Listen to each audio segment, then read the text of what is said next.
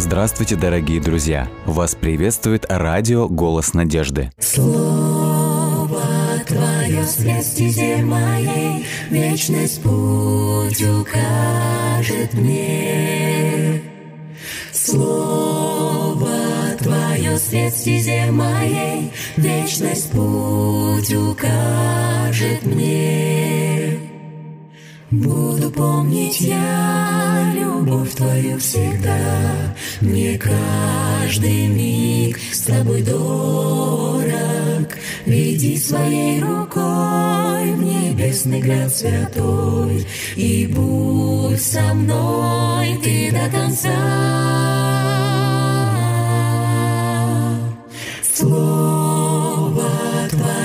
Свет стезе моей, Вечность путь укажет мне.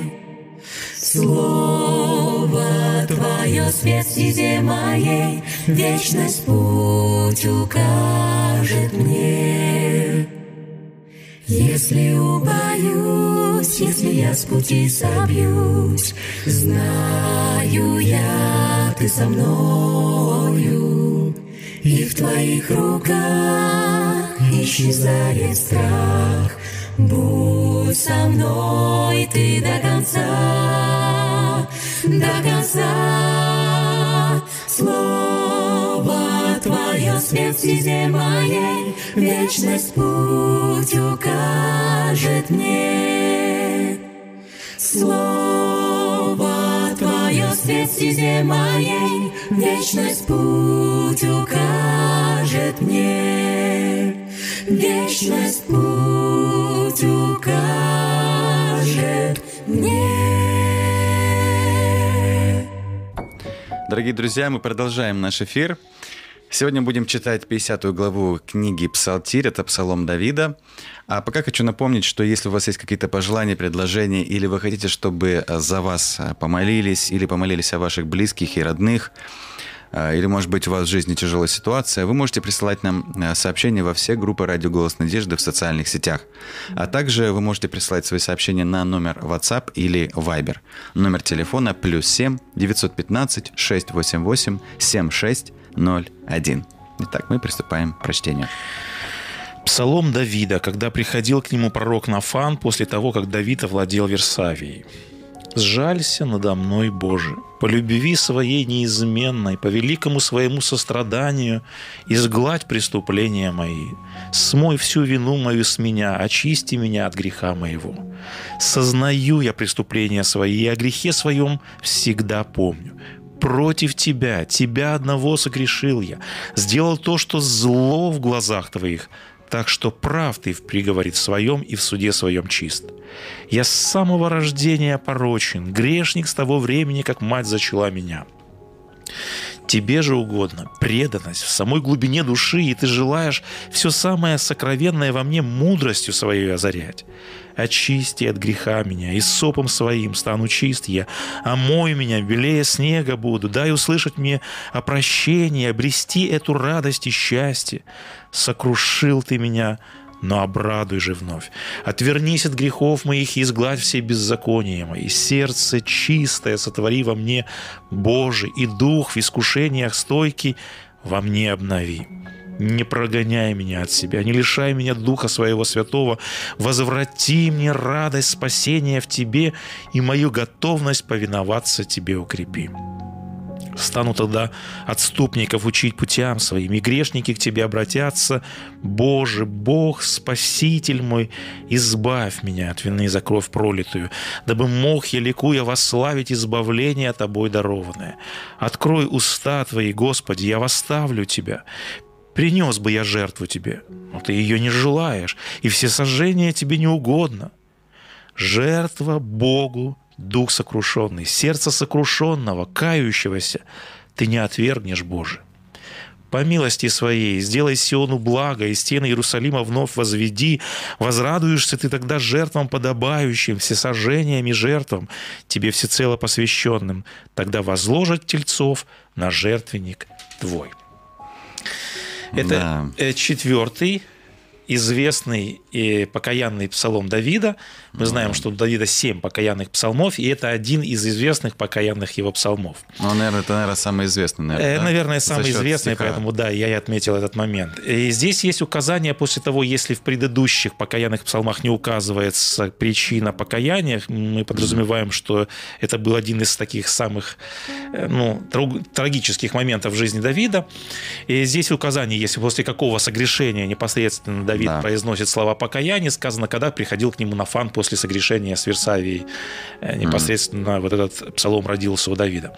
Мы уже, если вы помните, как-то комментировали ситуацию, которая сложилась тогда в жизни Давида, э, размышляли вот когда о покаянных псалмах предыдущих. И вот здесь в данном псалме есть, то есть я поэтому не хочу сейчас как бы вот вспоминать эти события, потому что всем нам они хорошо известны. М. Да, Не, ну, события, быть, связанные с прегрешением Давида в случае с Версавией и Урией. Я просто хотел обратить внимание в данном случае на ряд ключевых слов и идей, которые здесь псалмопевец употребляет. И здесь хочу обратить внимание вот на что. Значит, в этом псалме есть грех Давида, о котором он говорит. Да. Есть сам Давид, то есть непосредственно его личность, и есть да. Бог. И вот два вопроса. Что грех Давида привнес в его отношениях с Богом, и что грех Давида привнес непосредственно в его жизнь непосредственно. Вот две направленности. Направленность к Богу и направленность непосредственно к нему согрешившего. То есть как грех повлиял на его отношения по вертикали, я и как грех повлиял непосредственно на его личную Личную. жизнь. Давайте вот первый вопрос мы затронем, что привнес грех непосредственно в жизнь Давида по отношению к Богу. И вот ключевые слова, которые он определяет. Что он просит удалить, что он просит устранить. И вот я процитирую ряд, я просто вот эти тексты подчеркнул для себя. Третий текст. «Помилуй меня, Боже». И вот ключевое слово «изгладь» или «сотри», или же «удали беззакония мои». Следующее слово, которое я подчеркнул, четвертый текст. «Многократно омой меня от беззакония, от греха моего очисти». Пятый текст. Да, грех мой всегда предо мной, он говорит. Девятый текст. «Окропи меня исопом, и буду чист». Снова использует это слово «омой меня, буду белее снега». Одиннадцатый текст. «Изгладь». Опять то же слово «с- «сотри» или же «удали» беззаконие мое. Двенадцатый текст. Сердце чистое сотвори во мне, дух правый обнови внутри меня. Четырнадцатый текст. Возврати мне радость спасения. Если собрать вот эти ключевые глаголы, какое ключевое слово повторяется неоднократно Давидом? Очисть, сотри. Да. Понимаете? Изгладь, омой, очисти, сотвори. То есть идея того, что я потерял это сердце. Да. Господи, пересотвори его. То есть оно не подлежит восстановлению. Мне Да, нужно да. его снова сотворить. И вот эти ключевые слова «обнови дух», «возврати радость». И вот здесь мы подчеркиваем главный момент. И Давид просит о чистоте, он просит об обмытии, он просит об удалении вот чего-то нечистого, что пришло в его жизни. То есть какой он сейчас в его понимании? Он не чист. Вот. Он не свят, он запятнан, если говорить еще другими синонимами, он загрязнен, или же, если говорить непосредственно вот специфической лексикой, он осквернен. Да. Вот, поэтому мы видим, что Давид потерял вот здесь главное переживание Давида, он потерял чистоту. Или же, если опять же использовать синоним, он потерял святость. Вот об этом я немножечко Да. хочу поговорить.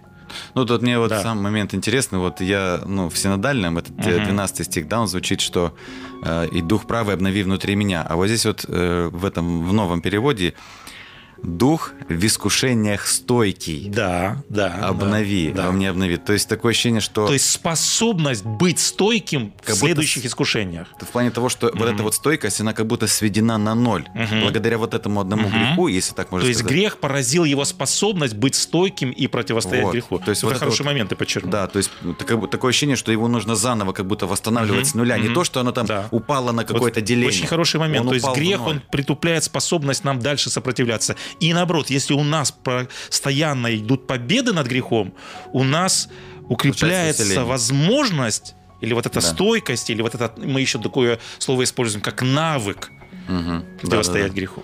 Но Давид это потерял. То есть Да, ключевая да, идея, то есть что он- потерял. Он потерял очень много. И потерял, главное, чистоту и святость. Он сравнивает свою праведность, опять же, образно говоря, с запятнанной одеждой. Этот образ часто встречается в Священном Писании. Главная характеристика народа Завета, которым относится Давид, Господь говорил однажды своего, вы народ святой, вы царство священников.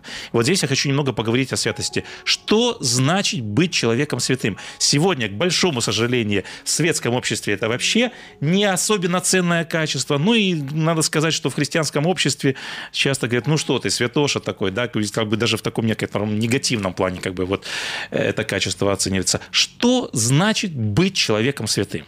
Мне кажется, сейчас это понятие немножко переформировалось или трансформировалось, и очень плохо, как я считаю, потому что э, если уж брать там, допустим, святой э, с точки зрения, если не ошибаюсь, греческого, и даже и, и- ой, и еврейского в смысле, святой это отделенный, то есть ты отделен для чего-то, то есть у тебя есть какая-то определенная, не знаю, роль, задача, которой, то есть все делают другую, а вот тебе я поручил вот сделай вот это.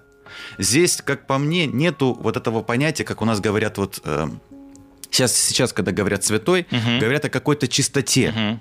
Но когда мы говорим о, о святости, мне кажется, речь здесь не идет э, непосредственно о, эм, о чистоте, наверное. Здесь ре- конкретно идет речь о том, что отделен для определенной задачи. Совершенно что верно. эта задача определяет и что она касается, это уже другой вопрос. Вот я теперь хочу собрать все элементы того, что ты сказал, и давайте непосредственно, исходя из текста Ветхозаветного, из ветхозаветной практики, мы соберем вот эту картинку, которую Давайте, ты да, имел это будет, наверное, в виду.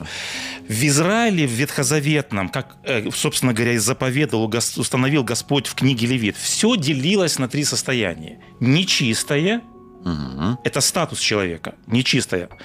Чистое и святое. То есть из каждого состояния или статуса был переход. Из нечистого человек переходил в состояние чистого, если освящался, или очищался, вернее. Очищался, да. Если человек становился уже чистым, но он мог быть еще не святым. Мгм. И вот из состояния чистого человек мог перейти в состояние святого. И ты верно подметил, что святое – это то, что отделялось, и ты вот подметил, но надо уточнить здесь момент, отделялось для Бога. Святой была десятина, святый был- было святилище, то есть это то, что отделялось, святая была суббота, то есть все, что называлось святым, оно отделялось для Бога и никогда не могло использоваться для обыденных вещей.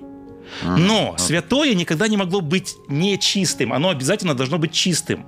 Вот это главный момент. Между святым и нечистым не могло никакой быть связи, никакого соприкосновения. Понятно. Что делали со всеми прокаженными или теми, кто находился в статусе нечистых, ритуально нечистые? Изги- изгоняли Они из- изгаляли стан. Это была некая такая черта, место присутствия Бога. В присутствии Бога ничто нечистое не могло Да. находиться. Да, Вот. И давайте вот теперь вот, исходя из вот этого момента, мы э, вот такой очень важный вопрос зададим.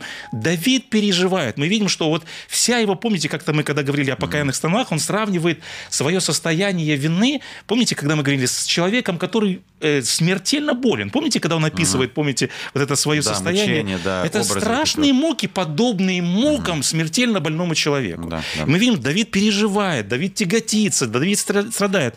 Он страдает от того, что потерял статус святого человека или статус чистого, потому что мы говорим чист, святое, оно должно Да, обязательно быть чистым. Даже вот 12 стих «Сердце чистое», не святое, а Совершенно чистое. верно. Да, потому что, ну, да. опять же, потому что эти вещи синонимичные, потому что святое не могло быть нечистым. То, что отделялось для Бога, оно обязательно должно было быть чистым. И вот вопрос, переживаем ли мы вот так, страдаем ли мы вот о том, чтобы сохранить чистоту и святость? Или более конкретный вопрос, если переходить непосредственно к личности Давида. Почему для Давида было так важно быть святым и чистым? Ну, это важно, значит, было, потому что ты не мог, не мог быть, ты не мог зайти в храм, во-первых, потому что если уж исходить из псалм- псалмов Давида, это он испытывал радость, когда он заходил в храм. Ну, что подразумевается, что он мог пообщаться с Богом. Вот. Получается, сейчас он не мог этого Ключевой сделать. момент. Мы же сказали, что когда человек в состоянии оказывался нечистоты, он автоматически исключался из присутствия Бога. И уже этот момент в книге пророка Да. Исаии, мы неоднократно тоже вспоминали, написано, грехи ваши разделяют меня с вами. То есть, если мы говорим физиологически, такой человек изгонялся из стана, то если мы говорим уже непосредственно, э, если этот образ брать уже вот в общем смысле этого слова, то есть вот этот принцип, то есть в присутствии Бога нечистое, не святое, оскверненное. Оно не... Давид потерял присутствие Бога. Помните, он неоднократно говорит о том, что он ищет лица Бога. И самое страшное для него, это если он Отвернулся от него. потеряет вот возможность быть лицом к лицу Богу. Что человек терял, когда терял возможность быть в присутствии Бога. Во-первых, он изгонялся за стан, то есть он лишался общества вот человеческого. что-то чисто вот такое близкое к жизни человека, чего человек лишался в, вот в буквальном и в полном смысле этого слова. В физическом? Да. Благословение. А под словом А, благословение. Ну, он лишался да. защиты, он лишался всех благ. То есть человек был один на один с этим миром, с грехом, со Ну, злом, кстати, с да. дьяволом. То есть мы говорим, благословение Божие, оно обогащает, оно сохраняет, оно покровительством является. То есть это ключевой момент. Давид говорит в другом псалме, говорит, все источники мои В тебе. в тебе. Да, Понимаете? да, да, да. Отрезать себя от Бога это значит отрезать себя от жизни, от всех благ, от радости. То есть, ну, все, что мы можем вот в этом длинном шорт-листе написать, что мы называем благами, вот, вот сюда все угодно, что включить. И поэтому Господь говорит, если я отрезаю себя от Бога, если я не в присутствии Бога, Я теряю все. ни радости, ни жизни, нет ни, ни благословений, ничего нет. Вот почему он переживает о том, что он потерял святость, и не просто он потерял какой-то статус, который, в общем-то, в глазах людей, может быть, выглядит очень плохо. Он потерял самое главное, он потерял жизнь, он потерял радость, он потерял все. Поэтому он всегда и ищет лица Бога, он всегда ищет присутствие Бога. Вот почему ему сначала нужно вернуть статус чистоты и святости, а потом, соответственно, автоматически он обретет и что? Возможность Да. быть опять пред лицом Да. Бога. И вот здесь мы и читаем, когда он говорит о том, что теперь уже грех... То есть мы сначала говорили, что грех привнес в жизнь Давида, он привез страдания, переживания, вот это вот состояние боли, а теперь что грех привнес в отношения с Богом? Давайте прочитаем эти тексты. Шестой текст. «Тебе единому согрешил я, лукавое пред очами твоими сделал». Э, В одиннадцатом стихе вот этот момент, о котором мы размышляли. «Отврати лице твое от грехов моих». О чем здесь говорит Давид? Господь Ну да. говорит, ты теперь смотришь на грехи мои, а, соответственно, ты отвернулся от меня. Ну да, то есть... И дальше в 13 Интересно. тексте он уже конкретно теперь говорит, не отвергни меня от лица твоего. Ну вот да, это главная прогоняй, да. забота и переживание Давида. И дальше он говорит, и духа твоего святого не отними. Ну, здесь параллелизм используется. Да, да, да. То есть Давид сделал грех, я вот здесь хочу на, на такой обратить внимание момент. Давид сделал зло против кого? Если конкретную ситуацию историческую. Против людей. Первое. Вопрос, почему он говорит тебе единому согрешил? Он сотворил э, зло Версавии, он сотворил зло Урии, мужу И Версавии. ребенку, который Поч- да. Почему он говорит, что он говорит единому тебе согрешил я? Смотрите, есть две заповеди, э, две э, части декалога: отношение к Богу и отношение к ближнему. Давид Да. нарушил вторую часть декалога, отношение к ближнему. Вроде бы он Богу самому непосредственно ничего не сделал. Почему Ну. Давид говорит о том, что он согрешил Богу? Говорит, тебе единому согрешил, лукавое пред очами твоими сделал. Но первое, что приходит на ум, это 10 заповедей. Потому что ну да, мы же знаем- что он вроде нарушил вторую часть заповеди по отношению к ближнему. Почему он говорит, что я отношению, по отношению к Богу нарушил заповедь? Вот, а мы знаем, что если ты нарушаешь одну заповедь, то ты виновен во всех Совершенно заповедях. верно. Вот. И другой еще момент, э, что мне кажется, э, Давид прекрасно знал, что Бог все видит. И это он знал об этом. И получилось, что э, одно дело, что он согрешил против людей, скажем так, он наглым образом перед глазами Божьими сделал это. Вот что, вот еще, мне кажется, второй момент, даже если убрать... Он использует это слово «лукавое». Да. Он знал, что это плохо. Да-да-да. И, и- я говорю тому, что если даже убрать вот 10 заповедей, Мгм. да, Бог же, он же говорит, я все вижу. И для меня то, что э, вот когда совершаются такие действия, да, пускай не совершается против тех людей, но извини, тех людей создал тоже я. Ты сейчас сделал Да. плохо против мо- Вот Ты почему мой грех ребенок. против человека – это автоматически грех Да. против Это Бога. все равно, что брат нанес Да. другому брату вред. Родитель, понятно, ты не родителям нанес вред, но извини. Помните, Христос этот же принцип, он говорит, когда, говорит, вы сделали, а э, помните, когда спрашивают те, кто предстали на суде Божьем, Господи, когда мы видели тебя в тюрьме, а когда мы видели Да, тебя это больным? вот, ага. Он говорит, все, что вы сделали ближнему, То сделали мне. понимаете, этот же принцип Христос Да, подчеркивает. да, да. Поэтому зло, совершенное против другого человека, это грех, совершенный Против против, Бога. Господа Бога. Бог отождествляет себя, видите, с человечеством. Вот это очень важный момент. Поэтому очень важный вывод, что когда мы теряем состояние чистоты и святости, когда нас что-то разделяет с Богом, мы теряем присутствие Бога, соответственно, мы теряем жизнь и теряем благословение. вот да. почему очень важно вернуться в это состояние. Еще очень важный момент, на который я хочу обратить внимание. Смотрите, первая мольба Бога, она гласит так. э, псалмопевца, прошу прощения, «Помилуй меня, Боже». Что означает слова «помилуй»? Кто просит э, о милости? Кто рассчитывает на милость? Тут одно э, интересно, что царь просит у другого царя милости, это раз. Ну, э, Да. Давид сам был царем, Да. просит у Бога, Да. это тоже царь, это один момент. А, и тот, кто просит милости, значит, он где-то провинился и даже не заслуживает того, чтобы... Вот этого слова я хотел да, Да, от себя то есть- ожидать. То есть это тот, кто недостоин, кто не заслуживает, кто не имеет права об этом просить. Помните слова блудного слона? Господи, или Отец, я больше не достоин называться Твоим, Твоим сыном, Я не да. имею против того, что я, после того, что я совершил, я не имею права, то есть дерзать, вот просить о том, чтобы этот статус вернуть. И вот смотрите дальше, я хочу развить эту мысль в 18 тексте. Смотрите, что говорит Давид. «Э, принес бы я жертву тебе, но ты ее не желаешь, и все сожжения не угодно. То есть проситель заявляет о готовности принести жертву. Он говорит, Да. Господи, я хочу принести жертву. За грех. За грех. Однако Бог не желает этого. Почему? Они тебе... Ты не желаешь это дать. Вот здесь очень важный момент. Э, смотрите, в Ветхом Завете есть три слова по отношению к греху. И вот одно из слов, которое выражает грех, это слово пиша, то есть это грех, сделанный высокой или же дерзкой рукой. Мгм. Это были грехи прелюбодеяния, это были грехи убийства и ряд других грехов, за которым не предусмотрено было никакой жертвы. То есть смерть. За такие прегрешения закон требовал смертной казни прелюбодея или убийцы. Давид как раз согрешает вот этими двумя видами грехов. Он совершил прелюбодеяние, И то, и он совершил убийство. И когда Давид осознает это, что он понимает? Ему не жить. Он понимает, что жертвы за этот грех нет, и, соответственно, он заслуживает чего? Смерти. Поэтому он говорит, Господи, я понимаю, что я не достоин, я не заслуживаю, я не имею никакого права на милость. Какой единственный довод и аргумент у Давида, когда он говорит, Господи, помилуй меня? Ну, Давид, на каком ты основании просишь тогда? Но нет никакого основания. Никакого. И вот посмотрите, что дальше говорит. Э, Он говорит в 19 тексте, на что он рассчитывает? Жертва. Жертва Богу Дух дух, сокрушенный. И сердце сокрушенного и смиренного ты не презришь. Какой единственный аргумент, единственная жертва, какую может принести Давид, прося о милости? Дух сокрушенный. Вот это текста. единственная жертва, которая приемлема для Бога. Помните, вчера мы говорили, мы неоднократно вспоминали, первая глава книги пророка Исаия. Бог говорит, да, вы согрешили, может быть, не таким тяжелым грехом, который предусматривает какую-то жертву, и вы приносите мне жертвы. Кровь тельцов и козлов льется буквально рекой. А Господь говорит, мне ваши жертвы Не нужен. отвратительны. Почему? Потому Да. что нету вот этого духа сокрушения.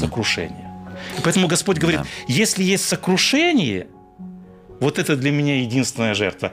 Жертва – это просто лишь дополнение к тому, что произошло в сердце. Поэтому псалмопевец говорит, Господи, я недостоин, даже жертвы никакой не могу принести тебе.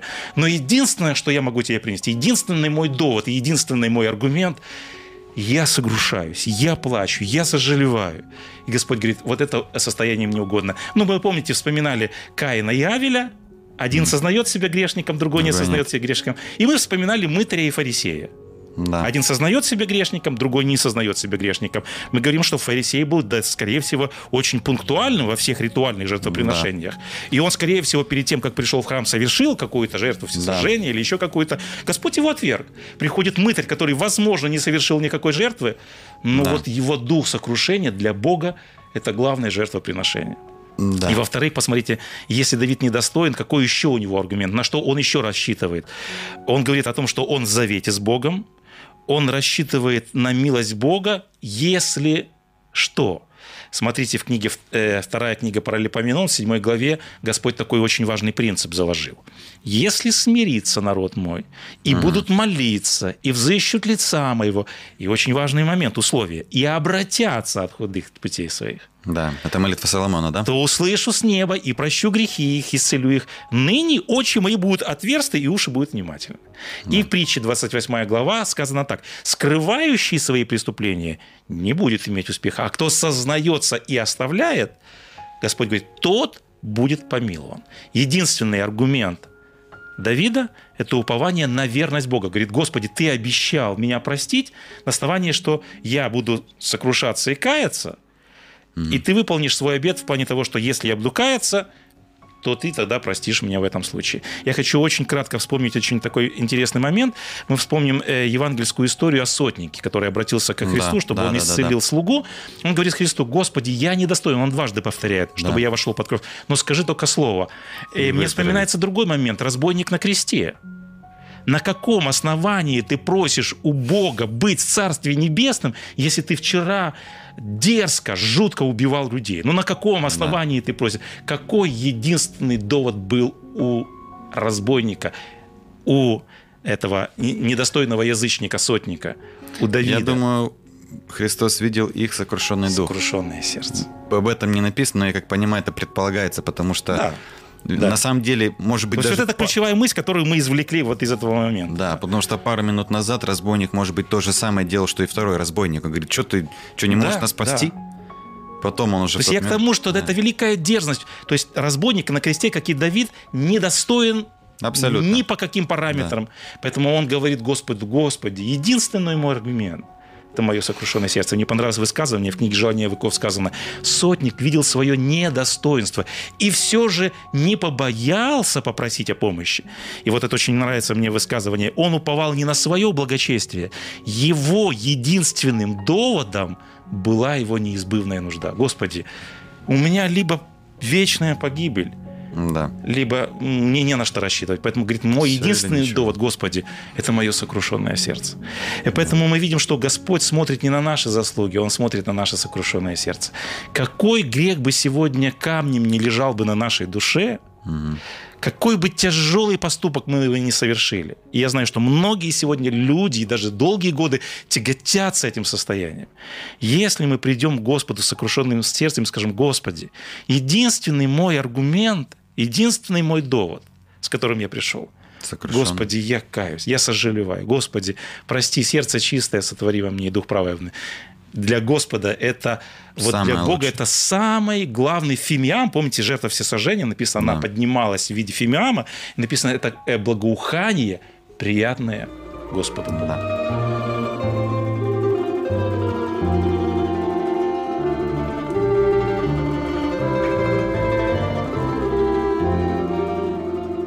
Дорогие друзья, вы можете оставить свои сообщения через WhatsApp и Viber по номеру плюс 7 915 688 7601 или позвонить нам на бесплатную линию, которая работает на территории Российской Федерации. Номер 8 800 100 ровно 1844. 8 800 100 ровно 1844.